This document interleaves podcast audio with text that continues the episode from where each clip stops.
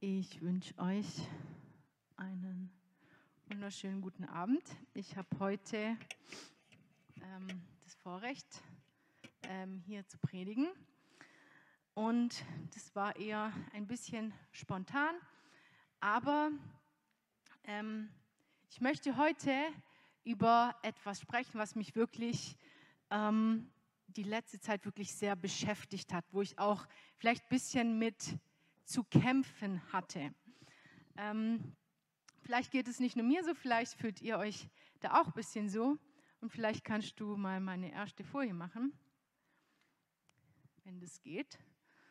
Genau, und zwar ist mein Thema heute Hören und gehört werden oder erhört werden. Okay?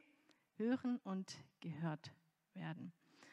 Und Hören generell ist ja für uns ein ganz normales Wort. Das ist ein Wort, das benutzen wir täglich in unserem Alltag, ähm, ganz oft. Und auch heute würde ich sagen, hört mir zu. Ähm, also benutzen wir ganz oft. Und jeder Mensch, der Ohren hat, der kann auch hören. Außer man hat jetzt eine Krankheit oder man ist taub, dann natürlich nicht. Aber generell kann jeder Mensch, der Ohren hat, auch hören. Oder, da stimmt ihr mir zu. Ja? Ähm, aber ich weiß nicht, ob ihr das auch kennt. Also man kann ja hören, aber man kann auch irgendwie nicht so hören. Zum Beispiel, wenn du, ähm, das ist bei mir manchmal so in meinem Umfeld, wenn man zusammensitzt und jemand ist am Handy und man redet und dann stellt man der Person eine Frage und dann sagt, sagt die Person, äh, wie was? Und sagt, hast du mir nicht zugehört? Ah nee, ich habe es nicht. Obwohl die Person ja da war und es eigentlich gehört hat, weil die Person ihre Aufmerksamkeit etwas anderem geschenkt hat. Und dann gibt es auch Leute, die entscheiden sich ganz bewusst nicht zu hören. Ja? Ähm, zum Beispiel, das ist bei mir so, ähm, am Sonntag, da decken wir meistens zusammen den Tisch und dann habe ich neulich meinen Neffen gefragt, den Noel, du Noel, möchtest du mir helfen beim Tischdecken? Er war zwei Meter entfernt, keine Antwort. Äh, ich frage ihn nochmal, möchtest du mir helfen? Keine Antwort. Dann frage ich Noel, möchtest du Schokolade? Natürlich gleich reagiert, ja, möchte ich. Dann habe ich gesagt, ja, warum hast du mir davor nicht geantwortet? Dann hat er gesagt, du, ich habe dich einfach nicht gehört. Ob das jetzt ähm, der Wahrheit entspricht, ja, sei dahingestellt. Ähm, auf jeden Fall seht ihr, also hören generell, das haben wir ganz oft in unserem Alltag, das erleben wir täglich und das Wort benutzen wir auch sehr oft. Aber wenn wir uns die Bibel anschauen, da sehen wir, dass das Hören noch eine viel wichtigere Rolle spielt. In der Bibel kommt das Wort sehr, sehr oft vor. Natürlich auch, weil es einen Alltag vielleicht beschreibt, aber es beschreibt noch viel, viel mehr. Die Bedeutung von Hören umfasst viel mehr in diesem biblischen Kontext, hat eine viel größere Spannweite. Es geht mehr wie nur um ein akustisches Hören. In der Bibel sehen wir ganz oft, dass Menschen zu Gott rufen und zu Gott sagen, Gott, höre mein Gebet. Gott, höre doch mein Rufen. Höre die Stimme deines Knechtes. Ganz, ganz oft. Und der Mensch hat so ein großes Verlangen danach, dass Gott ihn hört. Aber auf der anderen Seite ähm, sehen wir auch, wie Gott oft zu seinem Volk, zu seinen Kindern, zu uns spricht und sagt, höre, was dein Herr, was der Herr dir sagen möchte. Höre auf das, was Gott dir sagen möchte. Und das sieht man ganz auch oft bei den Propheten, die waren ja die Mittler zwischen Gott und den Menschen und die erinnern immer wieder das Volk, dass sie doch auf Gott hören sollen. Und ob jetzt in der Bibel oder bei uns in unserem alltäglichen Leben, da sehen wir, dass Hören in beide Richtungen geht. Du kannst jemanden nur hören, wenn die Person auch spricht. Und andersherum kann ähm, eine andere Person dich nur hören, wenn du was sagst. Okay? Also es geht in zwei Richtungen. Es steht durch einen Dialog, dieses Hören und gehört werden, durch Kommunikation. Und wir wollen uns heute auch eine Bibelstelle anschauen, die von diesem Hören spricht. Ähm, eine Bibelstelle, da geht es ganz speziell darum. Natürlich nicht nur ums Hören, aber das Hören, das spielt da eine wichtige Rolle, eine sehr, sehr wichtige. Und zwar möchten wir dazu lesen in 5. Mose 6, 4 bis 5. Da steht, höre Israel, der Herr ist unser Gott, der Herr ist einer. Und du sollst den Herrn, deinen Gott, lieb haben von ganzem Herzen, von ganzer Seele und mit all deiner Kraft. Ähm, ich denke, das sind sehr bekannte Verse und die kennt wahrscheinlich jeder. Haben wir schon oft gehört. Aber diese Verse, die sind nicht nur bekannte Verse für uns, sondern die sind auch im Judentum ein sehr berühmtes Gebet. Seit Tausenden von Jahren beten die Juden morgens und abends dieses Gebet, um ihre Hingabe zu Gott auszudrücken. Warum ist das so wichtig für sie? Weil diese Verse, die fassen das ganze Gesetz von Mose zusammen. Wir wissen, die Juden, die hatten sehr, sehr viele Gesetze und diese Verse hier, die fassen das ganze Gesetz von Mose zusammen. Und ist also wirklich sehr, sehr, sehr wichtig. Vor allem im Alten Testament war das sehr, sehr wichtig für die Juden. Und dieses Gebet ähm, nennt man auch Höre Israel. So wie wir das Vaterunser, Vaterunser nennen, nennt man dieses Gebet Höre Israel. Oder auch aufs Hebräische übersetzt Shema Israel. Vielleicht habt ihr das schon mal gehört. Was aber sehr, sehr interessant ist, ist, dass ähm, diese Verse nicht nur für die Leute im Alten Testament so wichtig waren, sondern auch Jesus im Neuen Testament bestätigt die Wichtigkeit von diesen Versen. Als nämlich die Schriftgelehrten, also die, die sich mit dem Gesetz sehr, sehr gut auskannten, äh, zu Jesus kamen und ihn gefragt haben, was ist das höchste Gebot? Da sagt Jesus auch in Markus 12, 29 bis 30, Jesus antwortete, das höchste Gebot ist das, höre Israel, der Herr, unser Gott, ist der Herr allein. Und du sollst den Herrn, deinen Gott, lieben von ganzem Herzen, von ganzer Seele, von ganzem Gemüt und mit all deiner Kraft. Hier an der Stelle sagt er auch weiter, und deinen Nächsten wie dich selbst. Aber da gehen wir später ein bisschen drauf ein. Aber Jesus hier bestätigt genauso die Wichtigkeit von diesen Versen. Er sagt, das ist das wichtigste Gebot, das Allerwichtigste. Und wir wollen uns heute auch anschauen, warum die Bibel sagt, warum dieses Gebet, diese Verse so wichtig sind. Und wir wollen uns anschauen, natürlich das Höre, das soll's ja, darum soll es ja heute gehen, aber auch die anderen Teile, die damit zusammenhängen. Der Herr ist einer und Liebhaben. Und wie ihr wahrscheinlich vorstellen könnt und wie das der Titel auch sagt, hängt bei diesen Versen sehr viel von diesem Wort hören ab, sehr, sehr viel. Und dieses Wort, dieses höre, das leitet auch dieses ganze wichtige Gebot ein. Und wenn wir jetzt dieses höre anschauen oder hier dieses höre Israel, dann bedeutet es auf Hebräisch Shema. Ähm, Shema heißt hören oder zuhören. Aber anders wie im Deutschen hat Shema oder dieses Hören noch eine viel, viel tiefere Bedeutung wie einfach nur etwas hören. Das Shema bedeutet mehr wie einfach nur irgendwelche Geräusche wahrzunehmen. Und es, ähm, es bedeutet auch so viel wie auf etwas achten oder auf etwas aufmerksam werden. Das Wort, das wird zum Beispiel auch benutzt, als wir von Lea in der Bibel lesen. Lea war ja die Frau von Jakob, aber Jakob hat Lea nicht geliebt. Jakob hat Rahel geliebt. Und dann sehen wir aber, dass Lea einen Sohn bekommt, den sie Simeon nennt. Und hier lesen wir in 1. Mose 29, 33. Und sie ward abermals schwanger und gebar einen Sohn und sprach, der Herr hat gehört, dass ich ungeliebt bin und hat mir diesen auch gegeben und nannte ihn Simeon. Der Name Simeon, der ähm, stammt nämlich von diesem Wort, von diesem Schema ab, oder es entsteht daraus. Und es bedeutet, der Herr hat gehört. Der Herr hat gehört, dass ich nicht geliebt bin.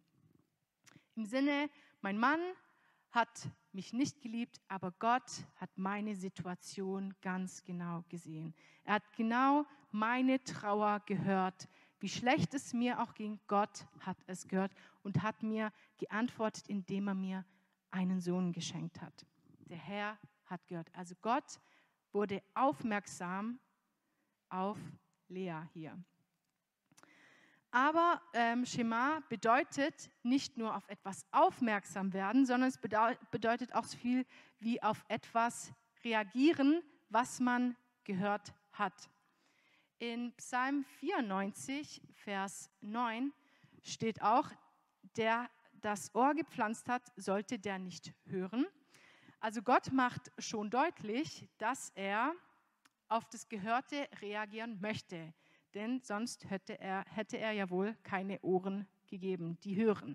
Okay? Gott möchte auch auf das ähm, Gesagte reagieren. Und wir reden zu Gott durch unser Gebet. In unserem Gebet bitten wir, dass Gott uns hört. Oder wir gehen davon aus, dass Gott uns hört, sonst würden, ja, sonst würden wir wohl nicht beten. Sonst wäre das ja umsonst. Aber wenn wir für gewisse Anliegen nicht beten, dann kann logischerweise auch darauf nicht geantwortet werden, oder? Ähm, wenn wir also beten, dann erwarten wir auch, dass Gott darauf reagiert, dass Gott darauf antwortet. Und das sieht man auch ganz ähm, oft in der Geschichte in der Bibel und auch ganz oft in den Psalmen, wo ähm, ganz oft steht, wo die Schreiber sagen oder der Beter sagt, höre mein Schreien, höre mein Rufen. Die Menschen wollen, dass Gott einen hört. Der Mensch erwartet, dass Gott darauf reagiert. Und das lesen wir auch im Psalm 27, Vers 7. Herr, höre meine Stimme, wenn ich rufe, sei mir gnädig und antworte mir. Oder Psalm 18, Vers 7. Als mir Angst war, rief ich den Herrn an und schrie zu meinem Gott. Da erhörte er meine Stimme von seinem Tempel und mein Schreien kam vor ihn zu seinen Ohren. Wenn du bittest, dass Gott hört, dann bittest du auch, dass Gott etwas tut, dass er reagiert. Und wir wollen, dass Gott uns hört, wenn wir beten, oder? Und ähm, dass er wirklich auch sich um unsere Bitten kümmert, dass er sich unserer Not annimmt, dass er unsere Fragen beantwortet, die wir vielleicht haben. Und das tut er auch. Das sehen wir ganz oft in der Bibel, dass er auch antworten möchte. Aber wenn wir wollen, dass Gott uns hört, so will Gott auch, dass wir auf ihn hören. Wie er das auch hier in diesem wichtigen Gebot sagt. Er sagt hier, höre Israel. Es ist wie eine Aufforderung. Er fordert die Leute auf, höre mir zu. Hör genau, was ich dir zu sagen habe. Hier will Gott, dass die Menschen wirklich gut zuhören. Er fordert sein Volk immer und immer wieder in der Bibel auf. Höre, was ich dir zu sagen habe.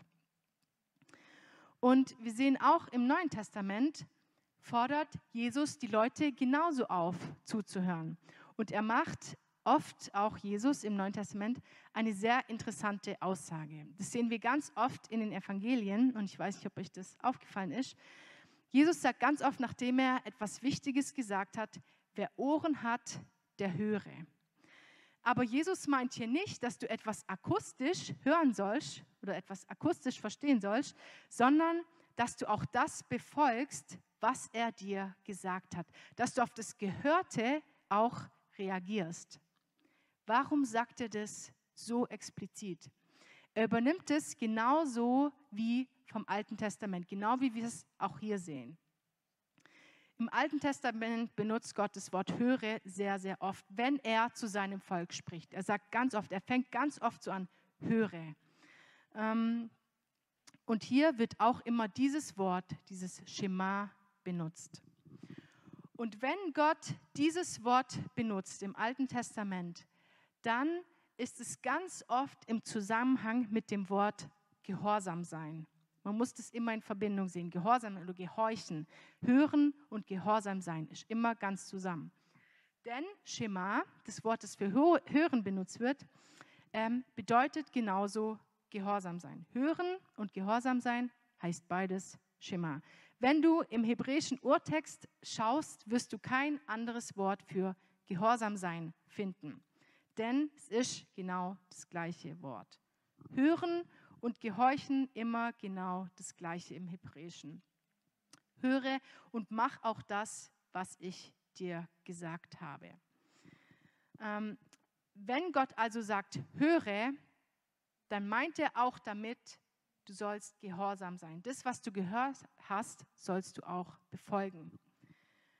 Deshalb sagen auch die Propheten später, wenn sie sehen, dass das Volk Israel immer wieder die Gebote Gottes bricht, sagen sie ähm, zu den über das Volk, sie haben Ohren, aber sie hören nicht. Sie verstehen nicht. In anderen Worten, sie sind Gott ungehorsam. Sie gehorchen nicht auf das, was Gott gesagt hat. Akustisch haben sie es natürlich verstanden, aber sie waren Gott nicht gehorsam. Aber Gott verspricht in seinem Wort ganz oft, wenn wir auf ihn hören, wenn wir ihm gehorchen, dann wird er auch antworten und er wird sein Volk, seine Kinder segnen. Das sagt er zum Beispiel auch in 2. Mose 19, Vers 15. Werdet ihr nun meine Stimme gehorchen und meinen Bund halten, so sollt ihr mein Eigentum sein von allen Völkern, denn die ganze Erde ist mein. Er sagt sozusagen, ihr seid ein Teil von mir. Und das ist der größte Segen, den man sich vorstellen kann. Das wahre Hören also im biblischen Kontext bedeutet, auf das Gehörte zu reagieren, auf das Gehörte mit Gehorsam zu reagieren. Und die Frage, die wir uns immer stellen dürfen, ist auch, wenn Gott was sagt in seinem Wort oder vielleicht auch zu mir persönlich, höre ich dann auch darauf? Bin ich ihm gehorsam? Aber dieses Höre, das steht ja nicht alleine in diesem wichtigen Vers. Und da wollen wir auch schauen, wie dieses Höre mit diesen anderen Sachen zusammenhängt. Und hier, der Herr ist einer, das nächste und dieses Höre muss man auch zusammen betrachten. Wieso sagt hier das Gott so genau, der Herr ist unser Gott, der Herr ist einer. Und das verstehen wir erst, wenn wir uns den Kontext von dieser Bibelstelle anschauen, wenn wir den Kontext betrachten. Und da muss man ein bisschen zurück in die Geschichte. Und zwar ähm, war das Volk Israel 400 Jahre in Ägypten in der Sklaverei. Ja, sehr schlimme Zeit für die Israeliten, keine Freiheit in Gefangenschaft. Und dann nach diesen 400 Jahren befreit Gott sein Volk auf übernatürliche Art und Weise. Er bewahrt sie von den Plagen, er führt sie durchs Rote Meer und er besiegt den Pharao. Warum macht er das? In der Bibel steht, Gott hat das Schreien seines Volkes gehört und hat sie befreit. Und das Volk war dann wieder frei und konnte Gott frei anbeten. Und sie waren bereit, jetzt ins verheißene Land Kanaan einzuziehen. Aber alles lief ein bisschen anders wie geplant. Das Volk hat dann einen Bund mit Gott geschlossen am Berg Sinai und hat gesagt, wir stimmen diesen Gesetzen zu. Wir sind diesen Gesetzen auch gehorsam. Aber gleich im gleichen Atemzug haben sie sich dann ein goldenes Kalb gebaut, das sie angebetet haben. Sie haben kurz davor diesen mächtigen Gott erlebt, der übernatürliche Dinge an ihnen gemacht hat und hat sie dann einfach, sie haben ihn einfach durch einen anderen Gott ersetzt. Sie haben diesem Bund zugestimmt, aber sie haben Gott nicht gehorcht. Sie waren Gott nicht gehorsam. Sie haben sich immer wieder beschwert, haben, sich, haben, Gott nicht, haben Gott nicht vertraut und waren ihm ungehorsam. Und das war dann der Grund, warum sie als Folge 40 Jahre in der Wüste wandern mussten. Für eine Reise, die eigentlich nur mehrere Tage dauern sollte, aber das Volk Israel hat 40 Jahre gebraucht. Warum? Weil sie auf Gott nicht gehört haben. Durften sie noch mal eine extra Runde drehen. Und die alte Generation ist dann in diesen 40 Jahren in der Wüste gestorben.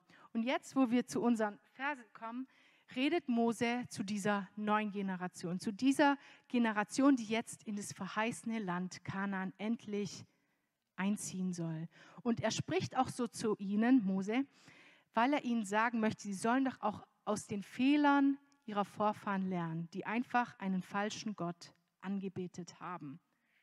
Und hier sagt dann Mose, kurz bevor sie in das verheißene Land gehen sollen, sagt er, höre Israel, hör und gehorch, reagier auf das, was ich dir gesagt habe, halte diese Gebote, halte diese Gebote von diesem einen Gott, diesem einzigen Gott. Denn er hat sie jetzt über die Vergangenheit aufgeklärt, aber will sie auch für die Zukunft ausrüsten. Denn in Kanaan haben sehr viele verschiedene Völker gewohnt, die sehr viele Götter hatten, die andere Götter angebetet haben, die sehr viele heidnische Opferrituale äh, gehabt haben.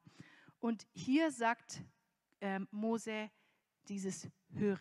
Gott will sein Volk bewahren, indem er sagt, ich bin der einzige Gott, der dir helfen kann. Ich bin der einzige Gott. Vergesst das nicht, auch wenn ihr dort in diesem Land vielleicht mit vielen anderen Sachen konfrontiert werdet. Und wie ich auch am Anfang gesagt habe, hat Jesus dieses wichtige Gebot hier, diese Verse, hat Jesus bestätigt als das wichtigste Gebot. Und im Alten Testament war das so wichtig und Jesus bestätigt es auch. Das heißt, das gilt genauso für uns heute. Wir leben vielleicht nicht in einer Kultur, wo wir vielleicht mit verschiedenen Göttern konfrontiert werden, wie jetzt beim Volk Israel. Aber ich denke, gerade bei uns ist es auch eine Sache von Priorität. Ist Gott wirklich der einzige Gott in meinem Leben? Oder setze ich vielleicht meine Hoffnung, mein Vertrauen in andere Dinge oder in Menschen? Ähm, oder ich bete vielleicht nicht andere Götter an, aber es rücken andere Dinge in den Vordergrund und nehmen den Platz ein, den eigentlich Gott in meinem Leben haben sollte. Und deshalb ist es auch so wichtig für uns, denn unser Gott ist der einzige Gott. Der einzige, dem unsere Aufmerksamkeit, unser Lob, all unser Vertrauen, unsere Hoffnung gehören sollte. Und wenn wir auf ihn hören, wie es hier steht, dann wird er auch auf uns hören oder wird uns hören. Und das macht auch Jesus ganz arg deutlich. Ähm, es reicht, wenn du dir die Verse anguckst, es reicht nicht nur, auf diesen einen Gott zu hören, seine Gebote, seinen Geboten zu gehorchen, diesen einen Gott anzubeten. Das haben die Pharisäer und die Schriftgelehrten ja auch gemacht. Ja? Aber Jesus hat dieses Verhalten von den Schriftgelehrten abgelehnt, weil sie im Herzen dieses Gebot gar nicht verstanden haben. Denn ihnen hat die Liebe zu Gott und zu den Menschen gefehlt. Denn Jesus hat gesagt, liebe deinen Nächsten wie dich selbst. Die Menschen hätten sie aber Gott, die Schriftgelehrten, so sehr geliebt, dann hätten sie auch ihren Nächsten geliebt. Aber da war ein großer Mangel da. Und deshalb ist es, sagt Jesus das so sehr. Du sollst deinen Gott lieben. Es gehört nämlich im Leben mehr dazu, wie immer nur alle Regeln zu befolgen. Lieben. Das, was die schriftgelehrten Gesetzeslehrer nicht verstanden haben. Deshalb betont es auch Jesus im Neuen Testament so arg. Und dieses Liebhaben hier in diesem Gesetz wollen wir uns auch genauer anschauen und was es auch mit diesem Hören auf sich hat. Denn hier steht, du sollst den Herrn, dein Gott, lieb haben von ganzem Herz, von ganzer Seele und mit all deiner Kraft. Und wie stark diese Liebe sein soll, das sehen wir ganz arg, wenn wir auf dieses Wort Herz schauen. Das zeigt nämlich, wie diese Liebe sein soll. Denn im biblischen, im jüdischen Kontext war das Herz nicht nur ein Organ, sondern es war der Ort, aus dem alles entspringt, aus dem alles kommt.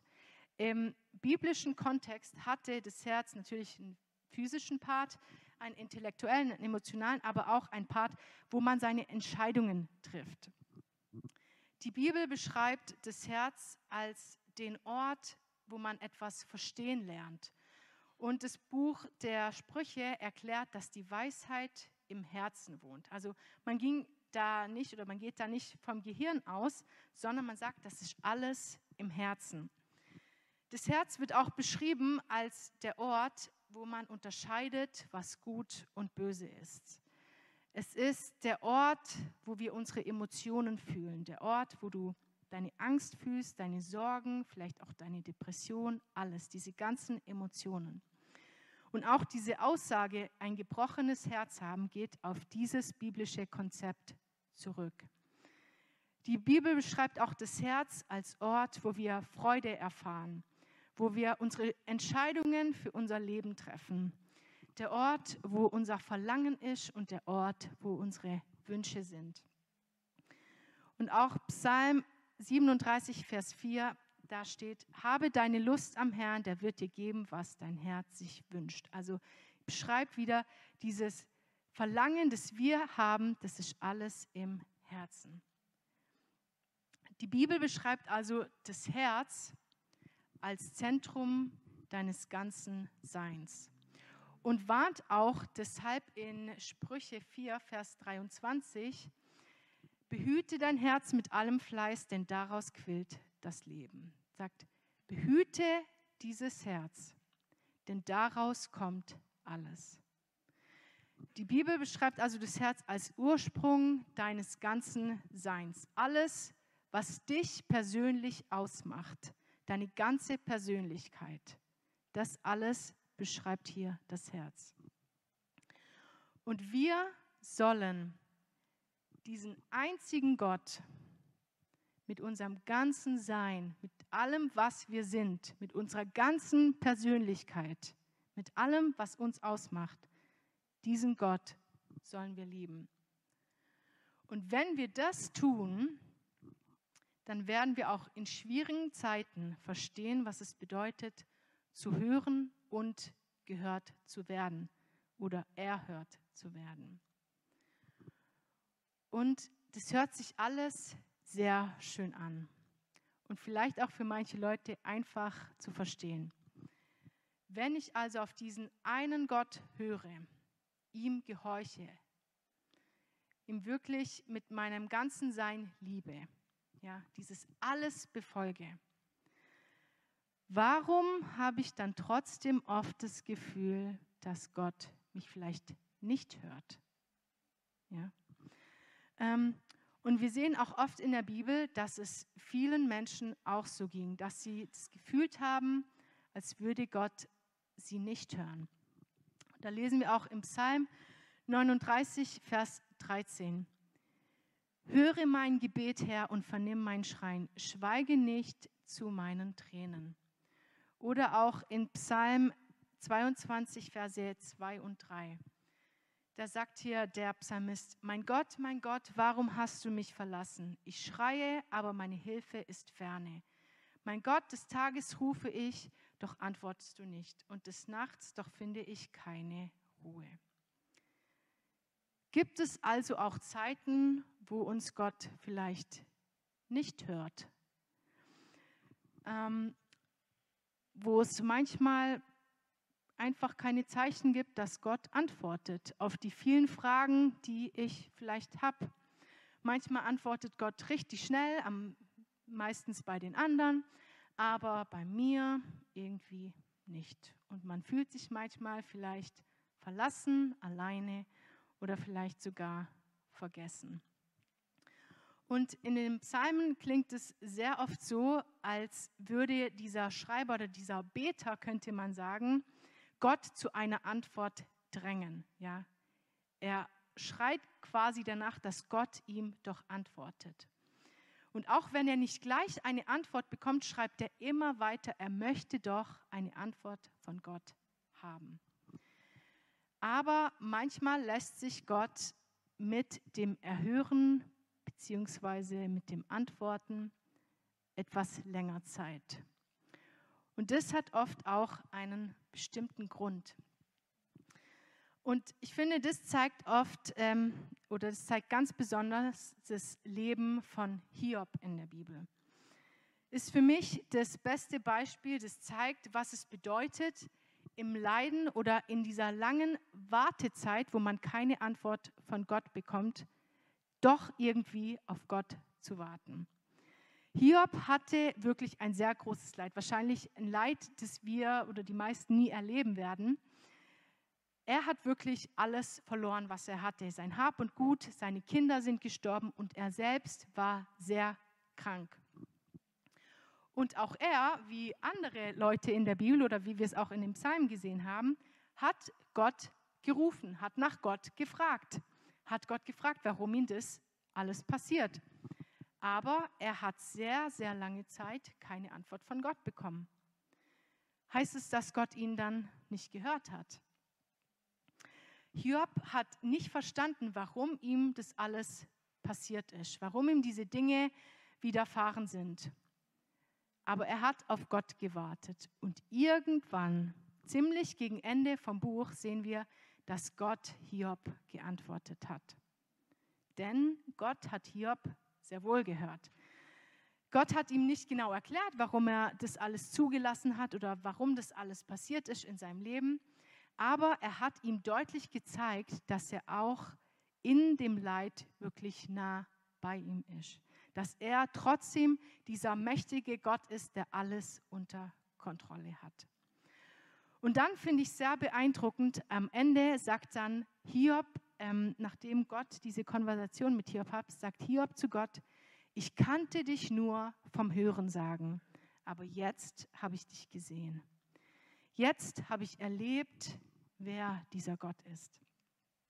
Auch wenn ich vielleicht lange Zeit auf meine Antwort warten musste, wenn ich das Gefühl hatte, dass Gott mich vielleicht nicht gehört hat. Hiob hat erst sehr spät seine Antwort bekommen. Aber er hat in diesem Leid, in dieser fragenden Zeit wirklich auf Gott gewartet. Er ist an Gott dran geblieben, auch wenn andere versucht haben, ihn irgendwie da wegzulocken. Aber Hiob ist an Gott drangeblieben. Und weil Hiob darauf gewartet hat, dass Gott ihm antwortet, dass Gott, auf ihn, dass Gott ihn hört, sehen wir später, dass Hiob wirklich viel Segen in seinem Leben ähm, bekommen hat, weil er auf Gott gewartet hat. Und was das Beispiel von Hiob zeigt, ist, dass wir auch diese Gewissheit haben dürfen, dass wir oft auch in unserem Leid, wenn wir so viele Fragen haben, dass wir da nicht alleine sind. Und das zeigt uns auch Jesus. Das zeigt uns Jesus selbst anhand von seinem Leben. Wenn wir das Leben von Jesus anschauen, dann sehen wir kurz vor seiner Kreuzigung war er im Garten Gethsemane. Und er ist dorthin gegangen mit seinen engsten Jüngern und hat gesagt, sie sollen wach bleiben. Sie sind aber eingeschlafen. Sie haben ihn alleine gelassen.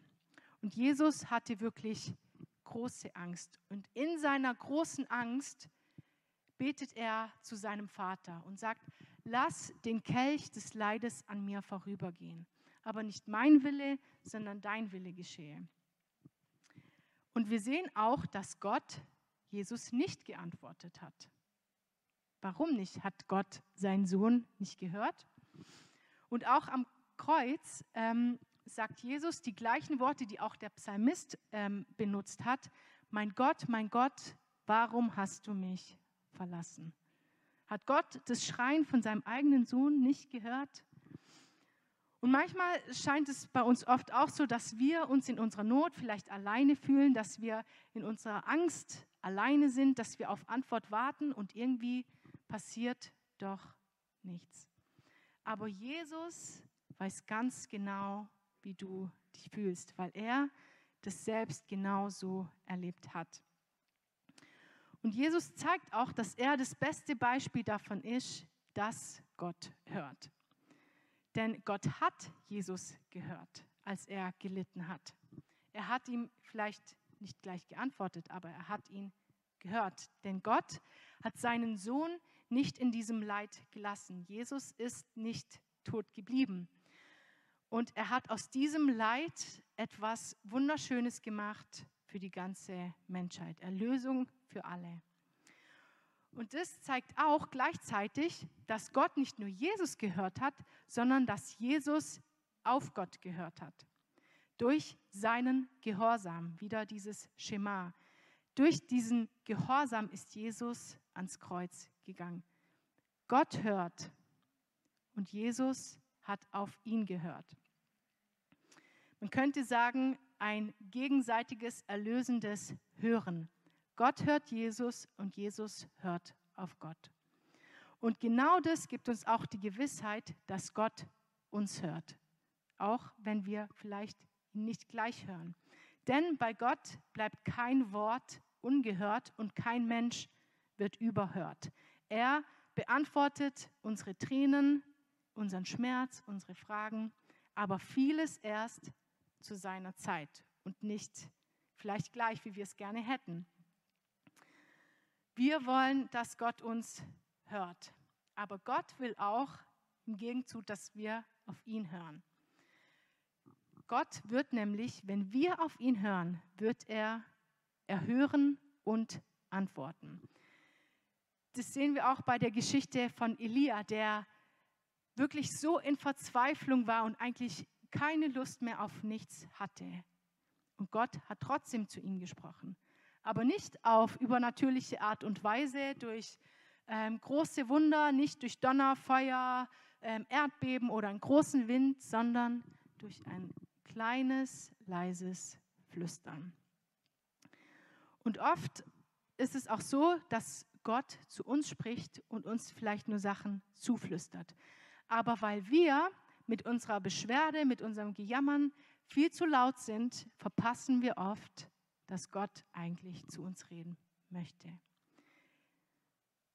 Denn Gott hört immer. Das wissen wir ganz genau. Das sehen wir in der Bibel. Gott hört. Aber die Antwort, da hängt auch viel von uns ab. Aber manchmal lässt sich auch Gott mit seiner Antwort Zeit. Das Lobpreisteam kann vielleicht schon nach vorne kommen. Wenn wir also dieses wichtige Gebot in unserem Leben anwenden, vielleicht kannst du die nächste Folie machen, dieses Höre Israel, der Herr ist unser Gott, der Herr ist einer. Und du sollst den Herrn, dein Gott, lieb haben von ganzem Herzen, von ganzer Seele und mit all deiner Kraft. Wenn wir diesen einen Gott mit all unserem Sein, mit unserem ganzen Herzen, mit allem, was wir sind, wenn wir ihn anbeten, auf ihn hören und ihm gehorsam sind, dann dürfen wir wirklich auch die Gewissheit haben, dass er uns hört, dass er uns antwortet, dass er uns erhört. Wie ich schon am Anfang gesagt habe, das Hören und das Gehörtwerden, das passiert durch Kommunikation. Es geht von beiden Richtungen aus. Und wenn wir dieses wichtige Gebot befolgen, das Aller, Allerwichtigste, wenn du auf Gott hörst, wenn du ihm gehorsam bist, dann kannst du wirklich auch die Hoffnung haben, dass er dich hört. Dass er die Sachen hört, die vielleicht kein anderer hören kann. Dass er deine Angst sieht und hört, deine Sorgen, vielleicht auch für die Zukunft, deine Zerbrochenheit vielleicht, deine Fragen, die du hast, wenn du Entscheidungen treffen musst. All das hört Gott, wenn wir wirklich auch aufrichtig zu ihm kommen. Für uns ist nur das Problem das Warten, dass wir sagen, Gott, ich will, dass du mir jetzt sofort antwortest. Aber was wir wirklich als Gewissheit haben dürfen, ist, dass Gott nie zu spät kommt. Gott kommt spätestens rechtzeitig. Und es ist das, was wir uns immer vor Augen halten müssen. Vielleicht können wir jetzt miteinander aufstehen. Hm, ich weiß nicht, wie es euch geht oder ob euch, ob ihr da euch auch manchmal so fühlt, dass vielleicht Gott nicht hört oder dass du dich vielleicht mit deinen Sorgen alleine fühlst. Aber wirklich in der Bibel sehen wir ganz oft, dass Gott sich uns annehmen möchte. Und wenn wir wirklich alles ihm geben, wenn wir ihn lieben, genau wie wir gelesen haben, und ihm wirklich gehorsam sind, dann dürfen wir die Gewissheit haben, dass er auch uns antwortet zu gewisser Zeit. Und ich weiß nicht, was du gerade in deinem Leben hast oder wie du dich fühlst. Ähm, aber wenn du jetzt wirklich auch Dinge in deinem Leben hast und wirklich willst, dass Gott dir antwortet, dann nimm dir jetzt doch auch, wenn wir das nächste Lied singen, nimm dir wirklich die Zeit, wirklich zu Gott zu kommen und ihm wirklich zu sagen, was dir auf dem Herzen liegt, was wirklich dein Problem ist. Denn Gott hört ganz sicher, auch wenn kein anderer dich hören kann. Ich zum Beispiel ähm, bin ein introvertierter Mensch. Ich rede nicht so viel über Sachen, wie es mir geht, weil ich es einfach nicht so von der Persönlichkeit bin. Aber ich weiß ganz genau, dass gewisse Dinge in meinem Leben, die ich niemandem sagen kann, ich weiß, dass Gott das ganz genau hört. Und da möchte ich uns einfach auch ermutigen, wenn kein Mensch äh, uns hört oder unsere Probleme sieht, Gott sieht uns ganz genau und Gott hört alles, alles, was wir ihm bringen. Jesus, ich danke dir wirklich für heute Abend. Ich danke dir wirklich für jeden Einzelnen, der auch heute hier ist. Ich danke dir, Jesus, dass du jeden Einzelnen so gut kennst und siehst und auch genau hörst, Herr Jesus, was wir wirklich auch für Anliegen haben, Herr Jesus. Dass du wirklich auch die Dinge kennst, Jesus, die kein Mensch vielleicht auch kennt dass du das Tiefste in unserem Herzen kennst, Jesus. Dass du vielleicht auch hörst, wenn wir so verzweifelt rufen, Jesus. Und ich danke dir, Herr Jesus, dass du uns hörst, Jesus, dass wir diese Gewissheit haben dürfen, Herr Jesus. Wenn kein Mensch uns vielleicht ernst nimmt, Herr Jesus, hörst du uns, Jesus. Und dafür danke ich dir so, so sehr.